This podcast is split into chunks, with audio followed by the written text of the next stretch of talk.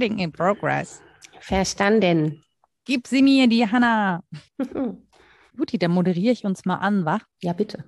Hallo und herzlich willkommen zu Was denkst du denn? Mein Name ist Nora Hespers. Mein Name ist Rita Molzberger. Und wie ihr hört, sitzen wir diesmal wieder nicht in einem Raum, aber die Rita hat ein wunderschönes neues Mikrofon. Mhm. Und dafür möchten wir vor allen Dingen euch danken, weil dass wir sowas dann anschaffen können, ist möglich, weil ihr uns unterstützt mit einem Euro bei Steady zum Beispiel. Das tun mittlerweile über 100 Unterstützerinnen und Unterstützer. Und äh, ihr dürft euch jetzt alle mal auf die Schulter klopfen und äh, von uns ein Dankeschön entgegennehmen. Das ist nämlich großartig, dass wir diese Möglichkeit haben. Das ist wirklich super, sonst würde ich Nora jetzt möglicherweise mit irgendeinem Schmodder anstecken, der zwar nicht Corona ist, aber man kann ja auch was anderes haben. Und so können wir in unseren Homeoffices weilen und in hoffentlich guter Tonqualität weit über das Billo-Headset hinaus, das ich vorher hatte, äh, sprechen und hörbar sein. Vielen Dank dafür. Ja, und da sind wir auch schon beim Thema Arbeit. Ähm, darüber wollten mhm. wir nämlich sprechen, auch schon sehr lange, ehrlich gesagt. Wir hätten es gerne mit Anna Meyer gemacht, die ja ganz hervorragend auch dazu schreibt zum Thema Arbeit ähm, und was das eigentlich mit uns Menschen macht. Jetzt haben wir sie nicht hier und ihr Buch habe ich leider auch immer noch nicht gelesen. Ähm, aber ich dachte, wir können auch wahrscheinlich so über Arbeit sprechen. Die erste Frage, die ich eigentlich hatte, ist, Rita, was wir hier machen, ist das Arbeit? Ja, ja, das frage ich mich auch. Praktischerweise kann man ja immer auf Definitionsfragen ausweichen und sagen, ja, in folgendem Sinne ja, in anderem Sinne nein. Und dem nachzugehen ist, glaube ich, ähm, eigentlich das Anliegen dann jetzt so für in etwa die nächste Stunde. Ähm, ja, was denn als Arbeit zu verstehen sei und was nicht, was vielleicht das Gegenteil von Arbeit ist oder was fremde Formen von Arbeit sind und so weiter. Ja. ja. Und es schließt sich für mich direkt an die Hannah Arendt-Folge an, weil wir es ja auch angedeutet hatten, in der Vita Activa geht es einerseits um das tätige Leben und andererseits um das kontemplative Leben. Das scheint also eine Art Auseinandersetzung zu sein, schon lange. Und Hannah Arendt schlägt sich auf die Seite des tätigen Lebens. Und es gibt ein großes Kapitel über die Arbeit, weil sie über Arbeiten, Herstellen und Handeln diese drei großen Begriffe äh, sich dem Thema des tätigen Lebens nähert. Und da habe ich mir das Kapitel über die Arbeit jetzt natürlich nochmal neu vorgenommen. Und ist es für dich ein anderes Kapitel oder eine andere Rezeption jetzt mit Corona? Weil das ist so eine Frage, die ich mir auch stelle. Ne? Was macht eigentlich das Homeoffice mhm. mit unserem Arbeitsbegriff? Ohne dass ja, wir das ne, jetzt sofort mhm. beantworten müssen. Ja, für mich nicht so sehr. Also es waren zwei verschiedene Fragen. Das ist natürlich eine Frage, die mich beschäftigt, auch schon länger. Vor allen Dingen aber so in Hinsicht darauf, was macht das mit Menschen? Also ist es psychologisch irgendwie gut auszuhalten? Geht es Menschen gut damit und so weiter? Aber ähm, spannenderweise hat es nicht so sehr meinen Begriff davon, was Arbeit ist, verändert, weil vielleicht die Umstände des Arbeitens ähm, eher sekundär sind. Also nicht nur, es ist natürlich auch wichtig, wo man arbeitet und wie, aber um so auf den Begriff zu kommen, was ist denn überhaupt Arbeit, war mir jetzt erstmal nicht so wichtig, wie die aktuellen Entwicklungen sind, aber im Nachgang dann natürlich schon, weil wenn man es dann erstmal umrissen hat, was man denn als Arbeit verstehen könnte, dann fragt man sich, ob das hier so in der richtigen Sphäre stattfindet und ob da vielleicht Alternativen drin sind. Ich habe mir auch, ich habe mich erst vorbereitet und ganz viel gelesen nochmal und dann ist mir aufgefallen, dass ich das total unsortiert nur auf dem Zettel habe. Darunter werdet ihr jetzt leiden.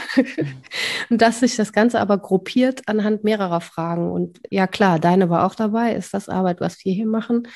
Die erste war, was ist Arbeit?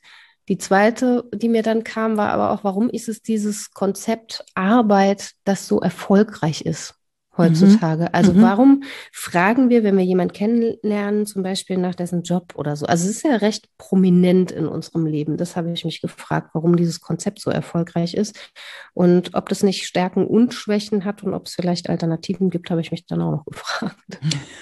Ja, und anhand dieser Fragen äh, hat sich dann ein bisschen mein wirrer Zettel sortiert. Aber so richtig gut sortiert ist er immer noch nicht. Aber wenn du jetzt, oder wenn ich dich jetzt dazu zwingen würde, eine mhm. Definition abzugeben von Arbeit? Also außer ist gleich Weg mal Zeit? Ja, ja, ja, doch, das hätte ich jetzt als Ausweg mal genommen. Ne? Verdammt. Aha. Ja, aber darum geht's ja letztlich. Ne? Arbeit ist Kraft mal Weg, wobei die andere Definition fand ich auch schon ganz gut. Weil Ach, Kraft mal Weg, siehst du, ich habe es auch noch falsch gemacht. Ja, dann kommt aber, ja, das ist ja das Spannende, weil äh, daran ja auch der Leistungsbegriff hängt. Und Leistung ist dann Arbeit pro Zeit.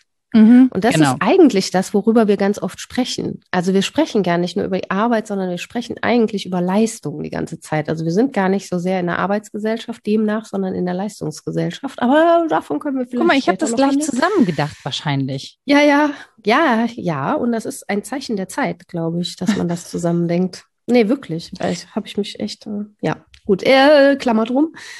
Mm, die andere Definition, die ich noch aufgefunden habe, ist auch eher physikalisch, aber die ist vielleicht ein bisschen näher dran an unserem geisteswissenschaftlichen Sprech.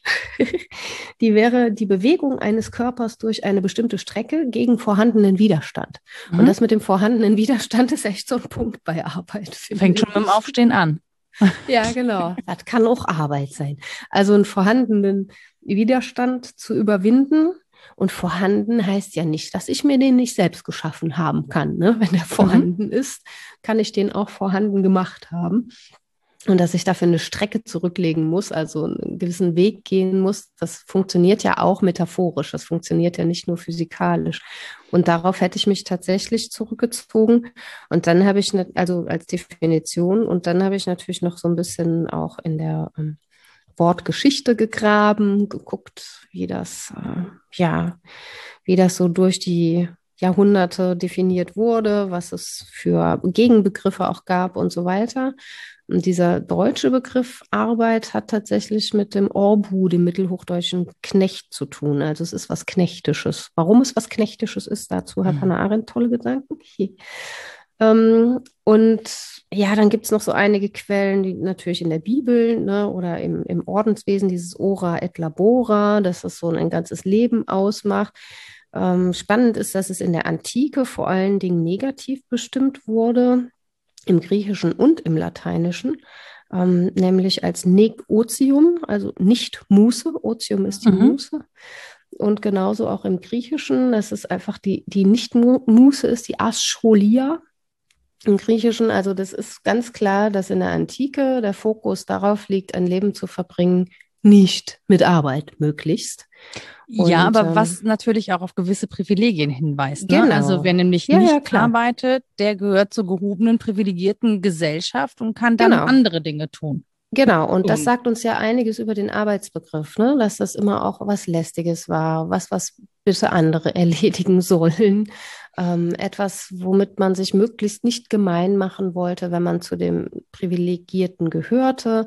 Dazu gehört auch dann Jahrhunderte später die blasse Haut, dass man zeigt, dass man nicht in der Sonne arbeiten muss. Und das zeigt auch, wie leiblich dieser Arbeitsbegriff verstanden ist.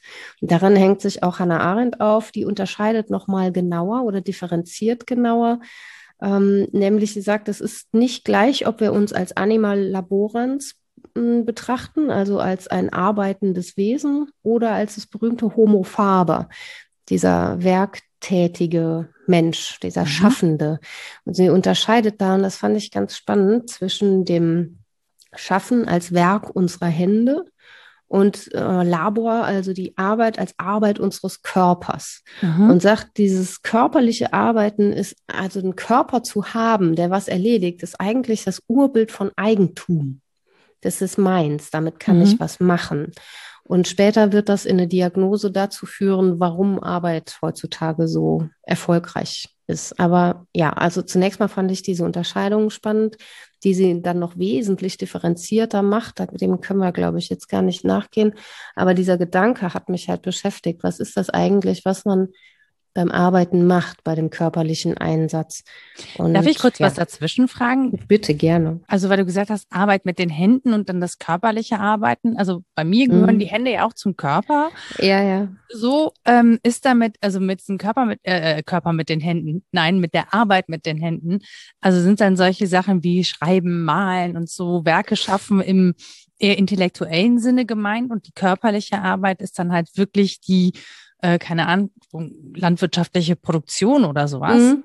Mhm, das ist genau der Pfad. Und, genau. und, das, und das trennt sie sozusagen an den Handgelenken ab. Ja, naja, ja. Also, dass ja. man das auch mit anderen Körperteilen macht, klar. Aber man, sie macht es vor allen Dingen ähm, gar nicht nur an Hand oder Kopf fest, sondern daran, was jetzt mit diesem Produkt geschieht. Mhm. Und sagt, ähm, in, in dem, was eigentlich nur Arbeit ist, ist das Spannende, dass wir da immer Sklaven und Sklavinnen der Notwendigkeit sind. Deswegen mhm. ist das sklavisch. Nicht, weil das Sklaven erledigen müssen. Also in der Antike natürlich schon. Ähm, aber es bleibt auch sklavisch in dem Sinne, dass wir uns selbst da unterworfen sind. Wir müssen ja der Notdurft des Lebens irgendwie begegnen. So. Und deswegen ist Arbeit als körperliche verstanden, also das, was wir mit unserem Körper dann machen, ähm, nie fertig, weil mhm. wir das ständig neu wenden müssen, das notwendige Wenden. Ne? Und es hinterlässt nichts Greifbares. Und das ist auch ein spannender Gedanke, dass wir die Erträge, die wir da erwirtschaften, sozusagen beim Arbeiten, immer sofort verbrauchen. Mhm. Und das ist ja auch sehr nah an landwirtschaftlichem Arbeiten gedacht. Also ne, ich baue was an und dann esse ich das auch auf. Und das ist beim Werken mit den Händen ein bisschen anders, wenn man sagt, na, da geht es irgendwie darum, was herzustellen, wovon ich länger habe. Mhm. Andererseits kann es ja auch nicht so unterschiedlich sein, wenn ich jetzt die Werkzeuge herstelle, die ich für dieses Arbeiten brauche, dann ist das ja auch so verlängerter Arm dessen, was ich an Notdurft empfinde. Was ich daran total spannend finde, ist, äh, nun da kurz zu bleiben, dass das eine die Notwendigkeit eben auch durch natürliche Gegebenheiten sozusagen hergestellt wird. Mhm. Ne? Also die Ernte muss zu einem bestimmten Zeitpunkt eingefahren werden. Wenn ich sie liegen lasse, ist sie verdorben und sozusagen der Ertrag, den ich aus dieser Ernte haben könnte, ist damit weg. Ähm, wenn ich irgendwie was Intellektuelles schaffe oder mit den Händen werke als Künstlerin, Künstler, Autor oder Autorin, was auch immer, ähm, dann bin ich ja unabhängiger auch. Also ich bin war lange abhängig von Licht, aber spätestens mit Kerzen mhm. ließ sich sozusagen diese Naturgegebenheit auch austricksen. Ähm, so und deswegen finde ich, ist die Notwendigkeit auch schon im Zusammenleben mit der Natur ähm, gegeben und das hebt sich so ein bisschen ab von dem, was wir erschaffen, wenn wir eben äh, ja, Werke erschaffen, die nicht verkonsumierbar sind im eigentlichen Sinne. Mhm, sehe ich auch so. Also es gibt schon so einen Grundzug der Unterscheidung zwischen Natur und Kultur. Ähm, wobei das halt ineinander rutscht. Ne? Mhm. Kultur kommt ja auch davon, den Boden zu beackern, Kolare. Ne? Ähm, es ist nicht so weit voneinander weg, wie man es manchmal gerne hätte. Und ich fand noch eine Sache daran spannend, nämlich wenn wir jetzt sagen, das Arbeiten ist eigentlich das, was nichts Greifbares hinterlässt und was sofort wieder konsumiert, ja, ey, das Denken auch nicht. Es hinterlässt überhaupt nichts Greifbares. ja? Also die rein intellektuelle Fähigkeit, also das Beten auch nicht, von wegen Ora et Labora. Es hinterlässt ja mhm. erstmal, man möge mir verzeihen, wenn ich das theologisch jetzt so kaputt mache. Ja, genau, heretisch angehe, aber es hinterlässt ja erstmal nichts Greifbares. Es sei denn, ich schreibe auf oder ich tradiere das äh, oder so, aber erstmal hinterlässt das Denken ja genauso wenig was wie der Kartoffelanbau, vielleicht noch weniger, wenn man davon nicht leben kann. So, ich dachte an dieses Leo Leoni äh, Kinderbuch mit dem Frederik, wo die eine Maus nicht mitarbeitet, sondern immer sagt, ich sammle Farben. Ja, das hatte ich an meiner Wand stehen. Mhm. Aber ich arbeite doch, ich sammle Sonnenstrahlen. Was natürlich glatt gelogen ist, ja. ja? Genau. Also ich sammle sicher keine Sonnenstrahlen. Ich wünsche mir, ich würde das tun, aber ich tue ich es. hänge rum und tue so, als sei ich auch sinnvoll. in dem Buch sehen die Mäuse ja nachher ein, dass das auch sinnvoll war. Das ist das Gute. Ja. Ja, also ich habe es als schöne Formulierung bei Eugen Fink gefunden. Es gibt Formulierungen in dem Aufsatz, den ich zitiere, die sind wirklich schwierig, äh, einfach weil wir diese Sprache nicht mehr gewöhnt sind und diesen Denkstil nicht. Aber ich habe ein unproblematisches Zitat rausgefunden und die, die die problematischen auch lesen wollen, können das ja dann gerne tun. Ähm, der sagt, durch die Arbeit produziert der Mensch sein eigenes Dasein. Ähm, er produziert sein Leben, indem er seine Lebensmittel produziert. Und ich glaube, mhm. ähm, sehr viel pointierter kann man das nicht sagen. Es ist ja beides. Also es ist natürlich eine Form von Selbstbestätigung, aber es ist auch eine Weise, in der Welt zu sein, auch in der Umwelt zu sein. Es, man ist ja nicht nur bei sich, sondern man ist auch bei den anderen und bei der Welt, in dem man arbeitet. Und im Prinzip produziert man etwas, nämlich sich selbst. Vielleicht nichts, was lange da bleibt, stirbt auch. Aber ja, auch eine Notwendigkeit, sich am Leben zu erhalten. Ich gehe gerade zu einem Gedanken parallel nach und äh, merke schon, dass er mich in eine Sackgasse führt, nämlich diesem Gedanken, dass ich dachte, naja, der Mensch hat sich die Arbeit eigentlich selbst geschaffen. Mhm. Ähm, naja, als er angefangen hat, eben zu kultivieren und äh, Ackerbau und Landwirtschaft zu betreiben, um eben eine regelmäßigere Ernte abzuha äh, abzuhaben, eine regelmäßigere Ernte zu haben und sich unabhängiger zu machen von eben der Natur im Sinne von, ich muss halt das nehmen, was die Natur mir gibt. Mhm. Ähm, das, das ist natürlich auch beim Kultivieren so, ne, dass du abhängig bist, aber du bist halt nicht zwingend abhängig von dem, was du findest, sondern du kannst sozusagen ein bisschen Einfluss darauf nehmen, dass du von bestimmten Dingen mehr findest, die du brauchst und von anderen weniger. Mhm. Ähm, und damit fängt ja das in Anführungsstrichen Elend erstmal an. Und dann habe ich aber gedacht, na ja, was ist ja auch, ne, also keine Ahnung, mit der Familie einen Mammut zu erlegen und zu zerteilen und zu dörren und so weiter auch und Elend. so fort. Also naja, ist halt auch Arbeit, ja, ja, ne? ist auch körperlich anstrengende Arbeit. Es ist nicht so, dass, äh, dass das Mammut ich einfach Mammut sammeln. ja, genau. Und sich die Filetstücke von alleine daraus lösen. So ist es ja auch nicht. Nee, das ne? gibt's also, nur bei Douglas Adams mit dem Tier, das sich selbst genau. anbietet, ja. Ja, und deswegen musste ich an unsere Folge zur Zeit denken, zur Taktung und so, dass damit sozusagen das ja eigentlich schon anfängt. Ja. So ein bisschen. Ne? Also, dass wir, ja, dass wir Zeiten haben und dass wir uns nach Zeiten richten mhm. müssen und versuchen, uns zum einen unabhängiger davon zu machen, aber dann das Ganze so optimieren, dass wir in eine Taktung und in einen Rhythmus kommen, aus dem wir kaum noch ausbrechen können. Mhm. Ja, das ist echt die Frage, wo das anfängt, weil wie du schon sagst, es ist schwer, irgendeine Zeit zu imaginieren, in, den, in der Menschen nicht gearbeitet hätten oder signifikant anders gearbeitet hätten. Also natürlich anders als jetzt, aber letztlich äh, hat man immer versucht, irgendwie über die Runden zu kommen, mal doof gesagt. Ne? Ja, aber ähm, sie hätten es halt, glaube ich, nicht Arbeit genannt, weißt du, das ist so, sondern ja. das, ja, ja, ja, Nennen wir das Arbeit? Also naja, wir haben halt, Arbeit. ja, wir haben so schöne Ursprungslegenden auch dafür. Ne? Also dieses im Schweiße deines Angesichts sollst du dein Brot essen und im Schmerz die Kinder gebären. Da ist auch schon die erste Analogie von Arbeit Toll. schaffen. Die einen dürfen, ja, die einen dürfen essen, die anderen müssen Schmerz nee, nee, schon haben. alle zusammen. Oder wer nicht arbeitet, soll auch nicht essen. Also diese Vertreibung aus dem Paradies, ne, das sind ja alles so Ursprungslegenden ja, doch auch. Oder religiöse Ursprungserzählungen auch in den, in den unterschiedlichen Religionen, die es gibt. Also wie Menschen aus diesem guten Zustand, in dem für alles gesorgt war, in diesen blöden, reflexiven Zustand, wo sie auf sich selbst zurückgeworfen waren, geraten sind. Und ab da müssen sie dann halt auch arbeiten. So, das scheint man sich aber damit wie, einzukaufen. aber wie schräg auch, dass man eine Zeit imaginiert hat, in der man gar nichts hätte tun müssen dafür, dass man sich am Leben erhält. Ja, ja. Also wenn man sich in der Natur umguckt, ist es ja einfach völlig abstrus. Also es ist ein Wunschdenken, logischerweise, aber es ist ja völlig abstrus davon auszugehen, dass es das je irgendwie in irgendeiner Form gegeben hätte. Na, ich glaube, das ist halt so eine große Geschichte von ähm, der Sehnsucht nach Aufgehobenheit. Also, dass Menschen vielleicht in der Welt gewesen wären und mit sich eins gewesen wären oder mit der Welt eins gewesen wären. Und Arbeit erzählt ja Reste davon immer noch, weil sie ja zwischen ich mache mich damit frei von, ne, meinetwegen und seien es die Jahreszeiten oder ich mache mich frei von der unmittelbaren Not, die ich gerade empfinde, weil ich ein bisschen was rangeschafft habe für morgen und übermorgen. Also es ist so Zwischenfreiheit und totaler Entfremdung auch, ne? also nicht bei mir zu sein, sondern bei was anderem zu sein, nicht in der Gegenwart zu sein, sondern in der Zukunft zu sein. Und das macht Menschen ja schon in spezieller Weise aus, dass sie einerseits äh, sehr frei sind und andererseits sehr unterworfen. Und ich glaube, mhm. dafür ist es halt so das Sinnbild, dass wir eben ja nicht eins sind. Ich habe leider gerade dieses Life of Brian Zitat. Schaut ja, die Vögel. Ja. Müssen Vögel arbeiten? Ja, ja. Ja, das ist ja, das ist ja Was eine, hat er denn jetzt gegen die Vögel? Ja, genau. Das ist ja eine Anleihe ne, aus der Bibel, weil in, im Neuen Testament Jesus das empfiehlt. Man möge sich doch mal die Vögel näher hin anschauen. Für die sorgt Gott. Und jetzt hört mal auf, euch so Sorgen zu machen. Ja, ist schwierig als Mensch, ne?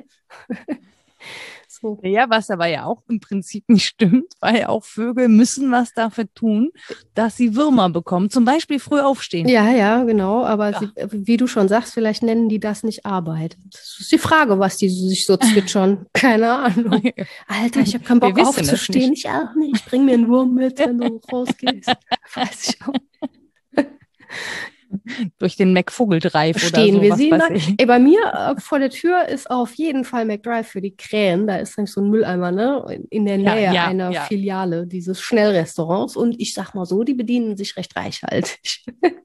ja, die können auch Ketchup-Tütchen öffnen ja. und so. Also sie sind auch sehr, sehr schlau dabei. Ja, das, die gehen äh, zur Arbeit. Ne? morgens nach dem Kulturtechnik erlernt. Auf jeden Fall, ja klar. Ja, und das ist halt die Frage. Ich würde nie über andere Wesen sagen, dass die das möglicherweise gar nicht empfinden oder anders empfinden. Das weiß ich einfach nicht so genau. Aber Menschen macht es, glaube ich, schon in besonderer Weise aus, dass sie einerseits äh, das als Last und Mühsal empfinden und andererseits dabei Tatfreude empfinden und auch Leistungsglück. Nicht nur Arbeitsglück, sondern auch Leistungsglück. Da sind wir mal ganz ehrlich. Also man kann da ja sehr kritisch sein, was den Leistungsdruck angeht und das Zerbrechen daran. Aber es ist natürlich auch schön, was zu leisten, es geschafft zu haben, das Gefühl zu haben, da äh, Erfolg gehabt zu haben und all das. Ja, oder was produziert zu ja. haben, ne, im besten Sinne. Also das ist ja auch wirklich was, wofür Menschen Anerkennung gerne möchten. Mhm. Also für das, was sie produziert haben, in welcher Form auch immer.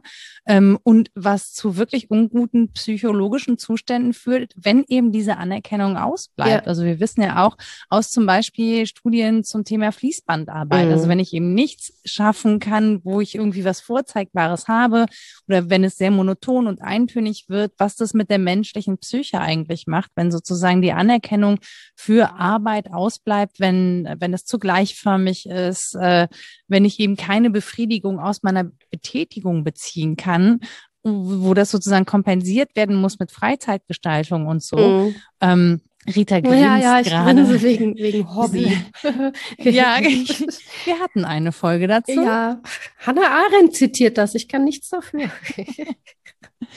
Nee, aber das ist ja schon so, dass wir da natürlich auch hingucken müssen, wenn wir von Arbeit sprechen. Also wer kann kann und darf was arbeiten, wem ist welche Arbeit überhaupt zugänglich, ja. ne? also wo komme ich überhaupt hin, wie sind die Einstiegshürden. Ähm, wir erleben das gerade interessanterweise auch in der Diskussion darum, wie eigentlich Menschen mit Behinderung entlohnt werden. Mhm. Ne? Also und in welchen Bezügen die eigentlich arbeiten dürfen, ob die eine freie Wahl haben, etwas zu arbeiten ja. oder ob sie sozusagen in diesen Beschäftigungsstellen untergebracht werden, wo ihre Arbeit dann eben auch nicht entsprechend entlohnt wird ja. und andere Leute sozusagen die Gewinne einstreichen. Also da gibt es, finde ich, sehr, sehr viele Bezüge, wo man hingucken kann, wo das mit der Arbeit nicht so gut läuft. Ja. Und ich musste auch eben an den Begriff denken, warum wir Arbeit sagen und Lohnarbeit. Ja. Also warum wir das nochmal unterscheiden. Mhm. Hatte ich auch auf dem Zettel die Unterscheidung von Arbeit und Erwerbsarbeit. Yay! genau. Ja, aber das mit den, ähm, das Beispiel, was du gerade nennst, ist ja auch spannend, weil man jetzt, seitdem das Bundesteilhabegesetz dann nochmal ordentlich ähm, angeschaut wird, auch merkt, ähm, wie juristisch unser Verständnis von Arbeiten geprägt ist und dass sich unsere Einstellungen erst ändern, wenn wir nicht nur aufs Ökonomische, sondern auch auf alle anderen gesellschaftlichen Teilbereiche gucken und eben auch auf den Bereich Anerkennung oder auch, um es hochzuhängen, Würde der Arbeit und der mhm. arbeitenden Menschen. Ne? Und dazu habe ich einen ganz spannenden Artikel gelesen, ähm, den nenne ich nachher gerne auch, der ähm, sich das unter der Lupe anschaut und sagt, das ist in Amerika so verrückt, weil es da ja wirklich auch mehrere Überzeugungen so sehr plakativ davon gibt, was die Würde der Arbeit ausmacht. Und die eine Überzeugung immer ist, man wertet die Würde der Arbeit auf, indem man das Faulenzen erschwert. Das speist sich noch so aus der Überzeugung, na, wenn doch jemand was schafft und jemand anders aber nicht, dem muss man es dann so richtig schwer machen, der darf nicht unterstützt werden, damit die anderen sich nicht abgewertet fühlen. Und ähm, dem gegenüber könnte man ja ein bisschen ähm, breiter drauf gucken oder vielleicht mit einem, mit einem gütigeren Blick auch und sagen, okay, Arbeitslosigkeit ist eben erstens nicht Faulenzerei, sondern manchmal auch nicht selbst gewählt. Und das bedeutet auch nicht Sehr nur, häufig. ja eben, und das bedeutet eben auch nicht nur, dass man nichts zu tun hat, sondern, und da zitiert der, der Artikel Kennedy, dass man nichts mit allen anderen zu tun hat. Dass man nicht mhm. dazugehört zum Kreis der Arbeitenden. Und das ist, glaube ich, ein Punkt, der, der Hannah Arendts Gedanken weiterführt und noch aktueller macht, wobei ich die Zitate, die ich gelesen habe, auch so krass aktuell finde, dass ich dachte, ach du lieber Gott, äh, warum habe ich da nicht schon vor Jahren näher hingeguckt? Ähm, dass, wir, dass wir das gerade erst lernen in den letzten Jahren, wie viel das ausmacht, Anerkennung, zur Gemeinschaft zu gehören, auf unterschiedliche Weise dazu zu gehören. Das liegt, glaube ich, daran, dass wir erst jetzt den Blick dafür kriegen, was so neoliberale Erzeugungen mit Überzeugungen mit uns machen, wenn sie mit meritokratischen, also dass wir das kriegen, was wir verdienen, zusammenkommen. Dass es einerseits so einen befreiten Markt gibt und dann auch die Überzeugung, das kriegt irgendwie schon jeder gemäß Leistung oder gemäß Arbeit äh, die Bezahlung und damit, dass Bezahlung auch Anerkennung bedeuten würde. Das, was er oder sie an Anerkennung verdient hat, das ist eigentlich ein verrückter Gedanke. Total, vor allen Dingen, weil er sich ja am Ergebnis orientiert und nicht an den Startvoraussetzungen. Und wenn man sich mal anguckt, wie Startvoraussetzungen in unserer Gesellschaft verteilt sind, dann sind die hoch unterschiedlich zum einen und auch hoch unfair verteilt. Das meinte ich eben mit, ne, wer hat eigentlich Zugang zu welcher mhm. Arbeit und wer startet eigentlich aus welcher Position in welche Richtungen. Ähm, und da ist zum Beispiel, das ist nur ein Ergebnis, ne? aber Kinder aus ArbeiterInnenhaushalten haben es halt deutlich schwerer als Kinder aus AkademikerInnenhaushalten, mhm. ähm, in eine Position zu kommen, äh, in der sie eben ja, deutlich mehr verdienen können, weil sie dann halt studiert haben, wobei man sagen muss, ein Studium garantiert nicht unbedingt auch einen gut bezahlten Arbeitsplatz. Ähm, Hashtag ich bin Hanna. Ja, nee, was war ja, das? Ja, genau. Hanna? Ja. Doch, ne? Ja. ja. Ja, genau. Also ne, prekäre Beschäftigung ja, in der Wissenschaft und so und Forschung. nee, nee, kenn ich nicht, kenn ich nicht. Ähm, und so, also das ist ja, ja, ich weiß gar nicht, ob wir immer noch zu viel in ähm, bestimmten Mythen denken, was Arbeit und Anerkennung angeht. Also und ob wir überhaupt das Richtige anerkennen. Ja. Ne? Also erkennen, wie die, das sehen wir ganz deutlich in der Pflege. Ja, also wenn wir die Arbeit in der Pflege und äh, in Krankenhäusern anerkennen würden und das entsprechend auch in monetärer Wertschätzung ausdrücken würden, könnten wir sie uns schlicht nicht leisten. Ja, ja. Ja, wir haben uns so. in so eine Situation rein manövriert, ähm, die schwer zu lösen ist mit den eigenen Mitteln. Das hat man ja seit der Industrialisierung, diese Diagnose, dass die Industrialisierung einfach äh, Probleme hervorgebracht hat, die sie mit den eigenen Mitteln nicht mehr lösen kann. Und ich denke, das ist jetzt in der modernen und postmodernen oder neomodernen Gesellschaft ähm, noch radikalisiert, das Problem, weil wir gekennzeichnet sind durch ein unglaubliches Maß an Differenzierung systemtheoretisch gesprochen. Also jedes soziale Teilsystem ist nochmal in sich differenziert, noch und nöcher, kommuniziert nicht unbedingt miteinander mit der gleichen Sprache. Das ist wirklich schwierig. Dann kommt so eine Aufwertung des Intellektuellen hinzu. Ne? Also wenn man studiert hat, ist das irgendwie angeblich mehr wert und wird auch als intellektueller gesehen, was nicht unbedingt der Fall sein muss. Ne? Dann haben wir die Technisierung, Globalisierung, also auch hier Differenzierung im, im weitesten Sinne und vor allen Dingen, und das ist, glaube ich, wirklich der neuralgische Punkt, Beschleunigung. Also, mhm. ne, dass wir, wie gesagt, wie du schon am Eingang äh, zusammengebunden hast, Arbeit und Leistung fast synonym verwenden, weil Beschleunigung für uns inzwischen normal ist. Und das hat uns in gesellschaftliche Zusammenhänge gebracht, die es uns kaum möglich machen, noch eine andere als diese arbeitsbasierte Gesellschaft überhaupt zu denken. Und das ist eine der Diagnosen von Hannah Arendt auch. Also ich lese mal vor, das ist von 1958, das ist ein kurzes Zitat. Ich habe noch ein langes mhm. am Start, das kommt auch noch. Wenn das will ich auch haben. Okay. Ähm, sie schreibt 1958, schreibt sie, was uns bevorsteht, ist die Aussicht auf eine Arbeitsgesellschaft, der die Arbeit ausgegangen ist. Also die einzige Tätigkeit, auf die sie sich noch versteht. Und ja, was könnte letztlich tragischer sein als das? Wir haben uns auf eine Sache kapriziert, die funktionieren muss. Und dann fällt das für ganz viele Leute weg. Was macht man jetzt mhm. damit? Und das finde ich wirklich, äh, ja, neuralgisch immer noch.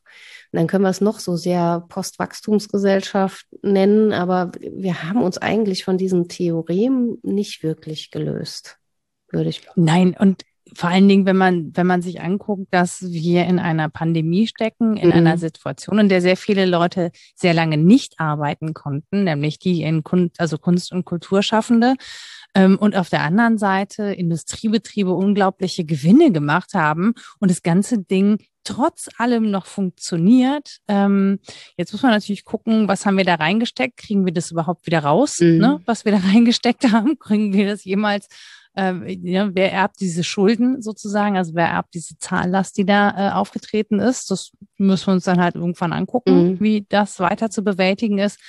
Die Frage ist halt nur, kriegen wir das mit weiterem Wachstum hin? Und ehrlich gesagt, ähm, Nein. Ich zweifle da, ja, das zum einen nein, aber zum anderen frage ich mich halt auch, wie kommen wir da raus? Und ja. wir haben ja noch ein ganz anderes, viel dringenderes Problem, das ja einfach schlicht damit zusammenhängt. Ne? Also das, was wir arbeiten, also uns ist die Arbeit äh, abhanden gekommen in der körperlichen Weise, aber wir haben ja diese Dienstleistungsarbeit, die hat ja enorm zugenommen durch die Technisierung. Mhm. Und genau diese Technisierung verbraucht aber enorm viele Ressourcen, ja. also enorm viele Ressourcen. Und allein deswegen werden wir runterfahren müssen. Ja. ja, weil wir auch die Zusammenhänge nicht sehen wollen. Ne? Die praktischen Ressourcen werden für unsere Art des Arbeitens irgendwann nicht mehr da sein.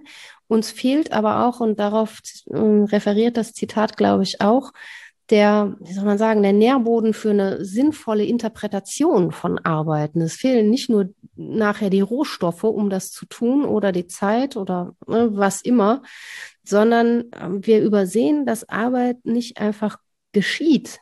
Das ist ja kein, nichts, was uns einfach widerfährt. Das ist kein Ereignis, sondern wenn wir arbeiten, interpretieren wir. Das wird als Interpretation vollzogen von dem, was wir tun müssen, um auf der Welt zu bleiben. Und zwar nicht nur als Individuen, sondern als Gattung.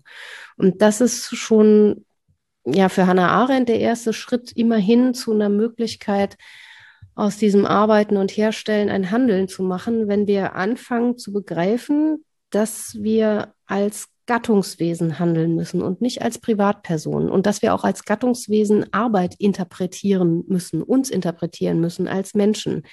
Dann geht es für sie nämlich um äh, Aneignung statt um Eigentum. Also es geht mhm. nicht darum, mit der Arbeit irgendwie Eigentum zu schaffen und oder Eigentum auch meinetwegen so viel zu schaffen, dass ich es mit anderen teilen kann, sondern es geht gar nicht mehr um Eigentum im Sinne von Besitz, sondern es geht um Aneignung im Sinn von ähm, Leben der Gesellschaft. Und sie nennt das eigentlich die Sphäre, die wir erreichen könnten in der Zeit, wo wir Hobbys pflegen. Also mhm. in der Zeit, wo wir nicht konkret arbeiten im Sinne von, wir müssen ja für unseren Lebensunterhalt was tun, da gäbe es ja Möglichkeiten ähm, im Handeln und Sprechen, sagt sie vor allen Dingen im Handeln und Sprechen, das äh, Gewebe menschlicher Bezüge und Angelegenheiten am Leben zu halten. Also politisch zu werden, mal ganz doof gesagt. Mhm. Politisch zu handeln heißt auch, wir brauchen, wir brauchen ständige Pluralität, mit der wir umgehen. Wir brauchen die anderen Menschen, wir brauchen die Welt als Widerstand. Wir würden uns mit genau dem, was du eben gesagt hast, aktiv auseinandersetzen. Anfangen zu denken, ich kann so nicht weitermachen, ich kann auch nicht jeden Furz googeln, das kostet wahnsinnig viel Strom. Ähm, all diese Dinge werden uns dann neu bewusst und wir würden uns eben kaprizieren darauf, dass wir mit Arbeit nicht nur Anerkennung und ähm, Lebensnotwendigkeiten für uns ran schaffen können, sondern dass wir damit auch einen Beitrag zum Gemeinwohl machen können mit dieser Art von Arbeit. Und ja, das ist ein spannender Gedanke, ob wir das schaffen. Mal gucken. Ne?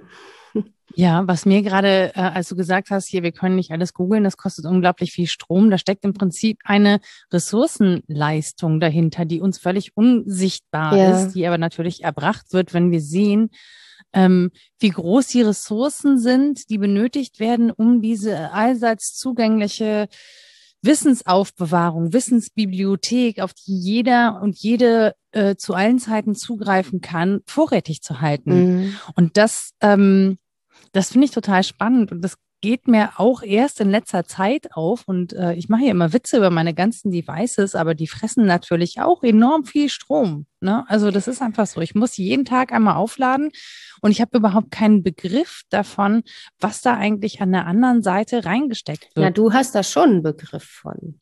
Nee, keinen konkreten. Also wenn ich tanke, weiß ich zum Beispiel, dann habe ich eine konkrete Zahl. Dann weiß okay. ich, okay, hm. da gehen 30, 50 Liter Benzin in den Tank meines mhm. Autos und das kostet so und so viel. Ne? Das kann ich dann im Zweifel sogar steuern, weil ich sage, okay, ähm, damit komme ich so und so viele Kilometer weit. Ich möchte nicht mehr so viel Auto fahren. Ich möchte da nicht mehr so viel Ressourcen ja, so verbrauchen. Mhm. Und so. Das kann ich aber viel schlechter, ehrlich gesagt, in Bezug auf, ich stecke etwas in eine, äh, in eine Steckdose. Okay, das kann ich aber in Bezug auf das Buch auch nicht. Ne? Also ich weiß nicht, ich weiß Nein. natürlich, wie viel Wasser ungefähr verbraucht wird, um so und so viel Papier herzustellen. Das kann ich, haha, das kann ich ja googeln. ähm, oder wie, ob es säurehaltiges Papier ist oder nicht, oder wie viel, woher die Druckerfarbe kommt, mit welchem Leim der Buchrücken geklebt wird, ob der vegan ist oder nicht. Also diese Dinge, es stecken ja in den Dingen so viele Arbeitsbezüge, so viel Leid auch, dass mhm. ich das nicht ermessen kann in Zahl. Und dann geht es vielleicht wirklich erstmal um Bewusstsein für die Sache selbst, als um das Aufrechnen von Schuld, der ich mich dann so qua Ablasshandel irgendwie entledigen könnte. Das kann ich ja nie. Nee, das, das kann man nie, aber ich finde es umso schwieriger, das einzuschätzen und ressourcensparend damit umzugehen, je weniger ich überhaupt einen auch nur andeutungsweisen Begriff davon habe, ja. weil es eben zum Beispiel nicht mehr haptisch ist. Ne? Ja, stimmt. Also natürlich weiß ich auch nicht, wie viel konkret äh, jetzt für diese 50 Liter Sprit, äh, wie tief die Ölbohrung, mm. wie viel Natur kaputt und so, das weiß ich natürlich alles nicht. Es ist mir nur bewusst, dass es besser ist, nicht so viel davon zu verbrauchen. Ähm, deswegen wird aber nicht ein, äh, eine Bohrinsel weniger gebaut zum Beispiel. Mm. Ne? Mhm. Also nur weil ich jetzt weniger Sprit verbrauche. Die großen Verbrauche sind ja eh irgendwo anders. Mir geht's dann viel mehr darum, wie viel verbrenne ich und wie viel davon geht dann sozusagen wieder zurück in die Atmosphäre. Ähm, und es ist natürlich auch total klein gedacht, wenn ich das nur auf mich beziehe. So, aber ich finde gerade so bei, bei digitalen Produkten oder allem, was wir so digital machen, ist es uns noch weiter entrückt, weil wir so gar keinen Maßstab mehr davon haben. Mhm. Also ich habe jetzt nicht direkt den Stromzähler, äh, den habe ich ne, draußen, den könnte ich auch ablesen, aber ich habe jetzt den nicht an jeder Steckdose. Ja. Das heißt, ich weiß, ich habe nicht einen Begriff. Da kommt Strom aus meinem aus meiner Steckdose. Mhm. So und solange es da Strom gibt, nutze ich den. Ja klar, also ich gehe mit bei dem Gedanken, dass das immer unsichtbarer wird und weniger haptisch fällt mir dann auch schwerer. Ich würde auch behaupten, wobei ich nicht sicher bin, ob das stimmt, dass es dadurch, ähm, dass es so schnelllebig ist, schwierig ist. Also die Daten werden nicht auf die gleiche Weise und auch nicht so lange verwahrt, wie sie auf Papier verwahrt werden oder potenziell nicht so lange. Die Datenträger müssen dann wechseln. Da muss ich, ne? ja gut, wenn die Bibliothek abbrennt, ist auch alles weg. Das sind alles so Schwierigkeiten und die liegen aber, glaube ich, echt in der Sache selbst, weil es diese Ambivalenz ist zwischen, ähm, ja, bei, in Bezug auf Leistung auch. Strom ist ja auch irgendwie Leistung, ne? Dass es einerseits bedeutet, das ist so egalitär, man kann alles damit messen. Das ist gesellschaftlich auch interessant, weil man damit sagt, äh, da herrscht eine gewisse Transparenz und auch eine Aufstiegsmöglichkeit für alle, weil das kann man ja bemessen, wie viel Leistung jemand erbracht hat und das kann man dann belohnen, wenn man nicht auf die Herkunftsbedingungen guckt, Klammer zu. Ne? Mhm. Ähm, und andererseits gibt es halt immer, deswegen jetzt schon die Klammer gesprochen, diese Verschleierungen. Also die Verschleierungen der Chancen, der Wahrscheinlichkeiten auch. Also zu sagen, du hast die Chance, Strom einzusparen. Klar gibt es die, aber für dich ist es einfach hoch unwahrscheinlich, als Journalistin anders gut leben zu können oder noch teilzuhaben am aktuellen Diskurs, wenn du darauf verzichtest.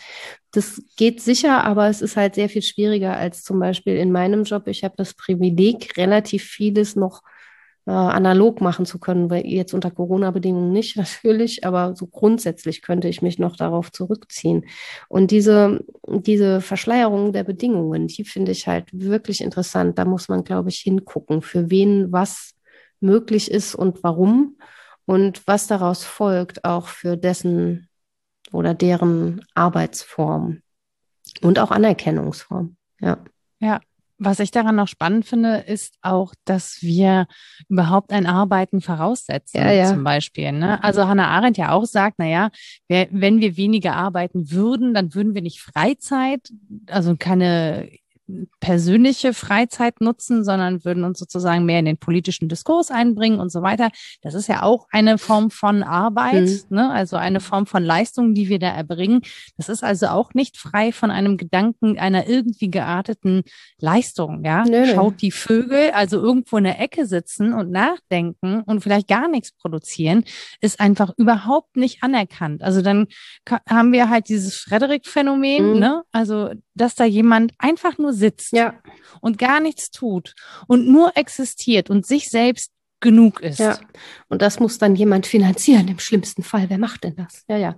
Ja, genau. Das können wir nicht denken. Und da äh, haben wir gar keine Anerkennung für übrig wiewohl wir uns persönlich häufig danach sehen, ja. sehnen, sehen, nichts, nichts, keine sehen. Also ich sehne mich nach sehen auch, ja, aber sehnen, das eben auch tun zu können. Ja. Ne? So, und jetzt muss das lange Zitat kommen, unbedingt. okay, hau raus. Achtung, Achtung.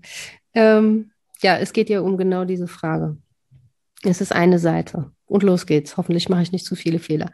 So erhebt sich die Frage, wie es dazu kommen konnte, dass Locke und all seine Nachfolger bis Marx ungeachtet ihrer eigenen Einsichten so hartnäckig darauf bestanden, gerade in der Arbeit die Quelle des Eigentums, des Reichtums, aller Werte überhaupt und schließlich gar der Menschlichkeit des Menschen zu sehen. Es erhebt sich mit anderen Worten die Frage, nach den dem Arbeiten inhärenten Qualitäten und Erfahrungen, die für die Neuzeit von so ausschlaggebender Bedeutung werden sollten. Das beunruhigendste Phänomen, mit dem sich die politische Theorie seit der Mitte des 17. Jahrhunderts konfrontiert sah, war der noch heute anhaltende, aber bis dahin unbekannte Prozess eines wachsenden Reichtums, wachsenden Besitzes, wachsenden Erwerbs. Bei dem Versuch, diesem stetigen Wachstum Rechnung zu tragen, war die Aufmerksamkeit naturgemäß auf das merkwürdige Phänomen eines scheinbar automatisch fortschreitenden Prozesses gelenkt, und der Begriff des Prozesses ist denn auch aus Gründen, auf die wir später noch zurückkommen werden, das eigentliche Schlüsselwort für die von der Neuzeit entwickelten Natur- und Geschichtswissenschaften geworden. Dabei lag es von Anfang an nahe, diese Prozesse im Sinne natürlicher Prozesse zu sehen, deren automatischer Verlauf ja unmittelbar bekannt war. Und da es sich um Wachstumsprozesse handelte, lag es gleicherweise nahe, sich für ein Verständnis am Modell des organischen Lebensprozesses zu orientieren. Man konnte meinen, dass dem Geld eine magische Kraft innewohne, mehr Geld zu erzeugen oder dass Macht von sich aus Macht hervorbringe, weil das eine, der vulgärste Aberglaube der Neuzeit, wie das andere, ihre vielleicht tragfähigste Einsicht, metaphorisch an die natürliche Fruchtbarkeit des Lebens appellieren. Wollte man aber diese Metapher wirklich verstehen, beziehungsweise das automatische Walten der Natur in eine bewusste menschliche Tätigkeit übersetzen, die mit ihm verwandt war, so konnte man nur auf die Arbeit verfallen, da sie die einzige Tätigkeit ist, die so organisch ist wie das Leben selbst, nämlich in der vom Lebensprozess vorgezeichneten Bahn verläuft und frei ist von willentlichen Entscheidungen und vorgefassten Zwecken. Zitat Ende. Das war eine so äh, scharfsinnige Analyse, fand ich. Also, dass wir unser Dasein in der Welt immer so mit Analogien ausstatten und dass wir dem Prozess von Natürlichkeit irgendwie entsprechen wollen, weil wir ja auch Naturwesen sind. Und dass es dann so logisch ist, dafür Arbeit herzunehmen, weil die auch in bestimmten Rhythmen verläuft. Man macht das ein paar Stunden lang und auf Halde vielleicht. Dann arbeitet man wieder nicht zum einen. Das wirkt ja sehr natürlich. Oder äh, wer mehr macht, wird mehr belohnt. So ähnlich wie Natur hat, weiß ich nicht, mehr Dünger, mehr Wasser zur Verfügung, wächst dann mehr. Also es gibt so viele mögliche Analogien, die man sehen kann, aber wir tun die da halt rein.